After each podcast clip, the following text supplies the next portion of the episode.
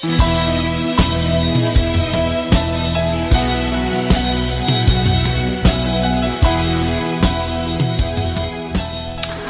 buenos días a todas las personas que se conectan en esta mañana de día lunes 6 de diciembre. La cita del día de hoy es Génesis capítulo 43. Los saluda el pastor Nicolás Rizzo de la Iglesia Presbiteriana Rey de Reyes. Y en esta mañana vamos a abrir un nuevo capítulo, pero vamos a continuar esta apasionante historia de la vida de José y sus hermanos. La vida de José y sus hermanos. Los acontecimientos se van desarrollando rápidamente y ya vamos a llegar al clímax de esta historia, una interesante historia que se va dando.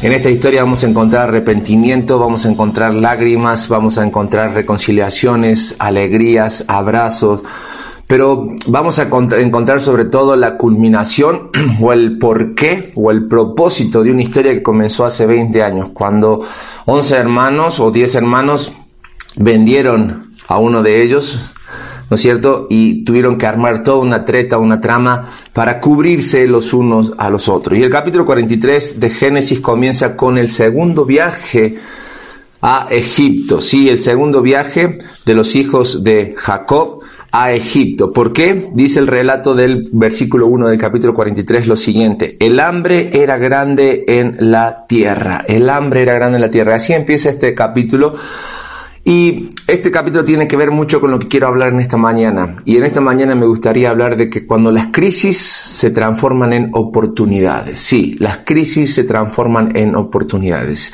¿Oportunidades para qué? Lo dije al principio. Para que esta historia de hace 20 años comience a eh, mostrarnos su final o su propósito y empiece a encontrarse, ¿no? Todos aquellos sentimientos, todos aquellos reencuentros y provoquen en las personas arrepentimiento, confesiones y demás cosas que vamos a estar estudiando. Recordemos que estamos en medio de la crisis que José había anticipado o Dios había anticipado por medio de José en sueño, donde iba a haber siete años de hambre. Ya había habido siete años donde José fue nombrado como eh, aquella persona a cargo, podemos decir, de la Secretaría de Finanzas, el segundo a bordo, el hombre de confianza del faraón, y durante siete años él había juntado, él había, había estado ahorrando, había estado juntando alimentos porque había sido revelado por Dios un periodo de mucha hambre. Y esto es lo que ocurre en el capítulo 43. Si bien ya había comenzado tiempo atrás, en el capítulo 43 aquellas cosas que los hijos de Jacob habían ido a buscar a, a Egipto, se habían acabado y el hambre seguía en la tierra. Pero la pregunta es, ¿no es que acaso Jacob era un hombre de, dinero, no es que, este, este hombre había logrado una gran riqueza, sí, pero cuando la tierra es estéril, cuando no da fruto, ¿de qué sirve el dinero? Y vemos que lo único que podía hacer Jacob con el dinero, dice el versículo 2, y aconteció que cuando acabaron de comer el trigo que trajeron de Egipto, le dijo su padre, volved y comprad para nosotros un poco de alimento no podían comerse el dinero, los animales no podían ya alimentarse. Entonces era toda una necesidad que estaba complotando, toda una situación de crisis que estaba llegando a un punto en el que la única solución era ir de shopping a Egipto a buscar alimento para subsistir, para seguir viviendo. Una crisis dura, una crisis en la que eh, Definitivamente lo que Dios estaba preparando era lo que Jacob quizás y sus hijos no estaban viendo. Una crisis necesaria para trabajar en la vida de Jacob, en la vida de sus hijos y en la vida de José. C. Y vamos a ver que hay una orden directa, o hemos visto que hay una orden directa de parte de Jacob para con sus hijos, el cual los envía a que vuelvan a Egipto a comprar alimento. Pero a mí hay una, pequeña, un pequeño detalle, un detalle que no es tan pequeño en realidad. En los versículos 3 al 5, que aparece un personaje que quiero que recordemos. Dicen así los versículos 3 al 5. Respondió Judá diciendo, aquel varón nos protestó con ánimos resuelto, diciendo, no veréis mi rostro si no traéis a vuestro hermano con vosotros. Si enviares a nuestro hermano con nosotros, descenderemos y te compraremos alimentos. Pero si no lo enviares, no descenderemos, porque aquel varón nos dijo, no veréis mi rostro si no traéis a vuestro hermano con vosotros. Judá, ¿te acuerdas de Judá? Judá, vimos la historia, fue aquel hijo de Jacob que se había ido de lejos de la familia, que había perdido a sus hijos, que había perdido a su esposa, eh, eh, porque hacían lo, que no era correcto delante de los ojos de Dios, sobre todo sus hijos, eh, y que en un momento de, de, de sazón en su corazón, en un momento de crisis en su corazón, fue y buscó los servicios de una mujer en cuanto al apetito sexual y terminó siendo que esa mujer era su nuera. ¿Te acuerdas? Ese, ese es Judá. Pero ¿qué estaba haciendo Judá nuevamente en la casa de Jacob cuando él se había ido lejos? Bueno, aparentemente aquí estamos viendo que él está hablando con Jacob, que él está haciéndose cargo, digamos, un poco de esta situación. Es como que tuvo un momento de lucidez, que le cayeron todos los 20 a Judá y él en un momento decidió regresar a la casa de su padre. Ahora, es interesante y quiero rápidamente tomar este pedacito para, para, para, ver cómo esta crisis que se está dando empieza a solucionar o empieza a traer soluciones a las circunstancias que están viviendo. ¿Por qué? Porque muchas veces nosotros también pasamos crisis con nuestras familias y parece que mientras más lejos nos vamos, la solución va a estar. Pero déjame decirte algo, cuando no enfrentamos los problemas, cuando no enfrentamos las pruebas, las pruebas que no superamos las vamos a repetir una y otra y otra vez. Y vemos que Judá en un momento de lucidez, él decide volver a la casa de su padre, él decide eh, enfrentar a su padre y todas aquellas diferencias que seguramente había entre Judá y sobre todo entre Judá y Jacob y sobre todo entre, entre el cargo de conciencia que Judá, Judá, tenía ante la situación que había vivido con José, él decide hacerse cargo de la situación, pedir perdón seguramente para que su padre lo recibiera nuevamente en su casa, pero también quizás perdonar a su padre si algo le había hecho. Lo que quiero mostrar en esto, eh, amados, es que cada uno de nosotros debe tomar una actitud correcta ante las circunstancias y las situaciones que vivimos en nuestras vidas. Y así como Judá un día respondió correctamente a, lo que él había hecho a su padre Jacob y a sus hermanos y decidió eh, volver hacia atrás, pedir perdón para reintegrarse a la familia, muchas veces nosotros debemos hacer lo mismo con nuestros seres queridos. No sé si en tu vida tienes todavía rencor, guardas rencor o algún distanciamiento con alguna familia o algún familiar. No es bueno, no es bueno. Tampoco digo que todos tenemos que vivir como muéganos, pegados y todos juntos como familia. Pero sí el hecho de no guardar rencores, el hecho de poder pedir perdón y aceptar los perdones que se nos acercan. Eh, lo mismo hizo Jesucristo con cada uno de nosotros cuando estamos lejos, o Dios con cada uno de nosotros a través de Jesucristo.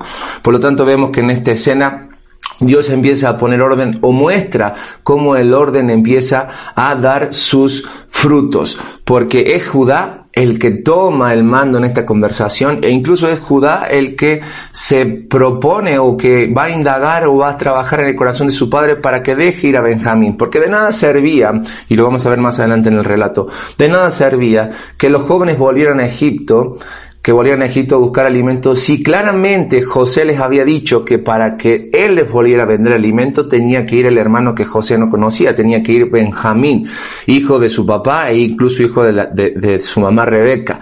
Entonces debía sí o sí volver. Y quien intercede en medio de esto sí es Judá. ¿Y cuál es la reacción de Jacob ante las palabras de, de, Judá? Versículo 6. Dijo entonces Israel, ¿por qué me hiciste tanto mal declarando al varón que tenías otro hermano? Parece que en principio Jacob, la reacción primaria de Jacob ante esta situación, él va a reaccionar en forma de o con enojo y con angustia. Pues sí, tenía toda razón, hace 20 años atrás él había perdido al hijo que tanto amaba, él había perdido a José. Y no nos olvidemos que hace algunos meses atrás también Simeón, uno de sus hijos, había quedado como garantía en Egipto de que si ellos tenían que volver y si querían o que debían de volver, no solamente tenían que traer a Benjamín, sino que era la forma en que ellos podían recuperar a su otro hermano. Y aparte corrían el riesgo que si Benjamín iba con ellos, Incluso Jacob no volvería a ver no solamente a Simeón, sino tampoco a Benjamín y quién sabe de la vida de sus hijos. Y es interesante porque pareciera que los argumentos que Jacob da son totalmente convincentes, porque desde el versículo 7 al 10 dice lo siguiente la palabra de Dios. Y ellos respondieron, aquel varón, perdón, lo que, lo que, lo que Jacob dice, lo que, perdón, lo que su hijo, lo que su hijo le va a argumentar a, a, Judá es lo siguiente, Judá va a argumentar es lo siguiente, y ellos respondieron, aquel varón nos preguntó expresamente por nosotros y por nuestras familias diciendo, ¿vive aún vuestro padre? ¿Tenéis otro hermano? Y le declaramos conforme a estas palabras, ¿acaso podríamos saber que él nos diría, haced venir a vuestro hermano? Entonces Judá dijo a Israel su padre, envía al joven conmigo y nos levantaremos e iremos a fin de que vivamos y no muramos nosotros y tú y nuestros niños. Yo te respondo por él, a mí me pedirás cuenta. Si yo no te lo devuelvo a traer y si no lo pongo delante de ti, seré para ti el culpable para siempre. Pues si no nos hubieses detenido, ciertamente hubiéramos ya vuelto dos veces. Parece que la argumentación que le dan a su padre y que Judá termina haciéndose cargo, en su momento pareciera válida, pero trato de ponerme por un momento en la piel de este padre que había perdido ya un hijo y que corría el riesgo de perder a su otro hijo que había tenido con la mujer que tanto amaba, y es una decisión difícil. Sin embargo, sin embargo, eh, toma toman una decisión y es la siguiente, versículo 11 en adelante dice, entonces Israel su padre le respondió, pues haz que sea así, hacedlo, tomad de lo mejor de la tierra en vuestro saco y llevad a aquel varón un presente, un poco de bálsamo, un poco de miel, aromas, mirras, nueces y almendras. Y tomad en vuestras manos doble cantidad de dinero y llevad en vuestras manos el dinero vuelto de las bocas de vuestros costales. Quizás fue equivocación. Tomad también a vuestros hermanos y levantaos y volved a aquel varón. Y el Dios omnipotente os dé misericordia delante de aquel varón y os suelte a vuestro hermano y a este Benjamín, y si he de ser privado de mis hijos, séalo. Y concluimos esta primera parte de esta historia interesante de Génesis capítulo 43 y vemos cómo esta situación de crisis empieza a moldear y a trabajar en el corazón de los personajes de esta historia. Claramente vemos a un Judá mucho más decidido, un Judá, un Judá que está dispuesto a no huir de los problemas, sino a hacerse cargo, incluso interceder por la vida de sus hermanos ante su padre, e incluso estar dispuesto a pagar el precio si algo llega a salir mal. Pero también vemos que Jacob ya no está confiando, en todo el poderío que él tenía, no está confiando en todas las cosas que tenía, porque realmente se da cuenta que lo que tenía no valía para nada, no tenía eh, una razón de ser en el sentido de poder solucionar la crisis o el momento que estaban viviendo, sino que claramente el versículo 14, él pone a sus hijos y pone esta eh, situación en manos de lo que él llama el Dios omnipotente, el Dios omnipotente, el cual él clama que les dé misericordia, el cual él clama que trabaje y que realmente pueda trabajar en el corazón de aquel hombre.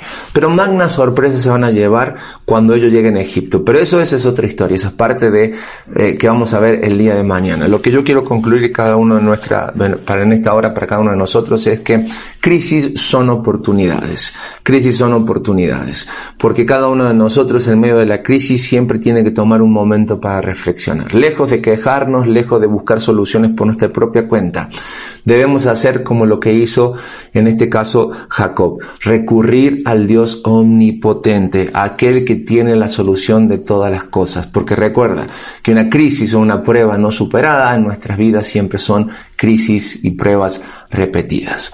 Dios te bendiga, traiga para ti tu consuelo a tu corazón. Si estás viviendo en una crisis, no dudes en ponerte en mano de Dios omnipotente, el cual usa todo a su favor y a nuestro favor para darnos aquellos planes que Él tiene para nosotros. Y dice su palabra que son siempre planes de bien. Dios te bendiga, que tengas un excelente día lunes, que puedas disfrutar de aquellas cosas que Dios te ha dado y no te quiebres ante la crisis, sino que busca siempre en Dios omnipotente lo que Él tiene para ti. Dios te bendice, nos vemos en un próximo encuentro.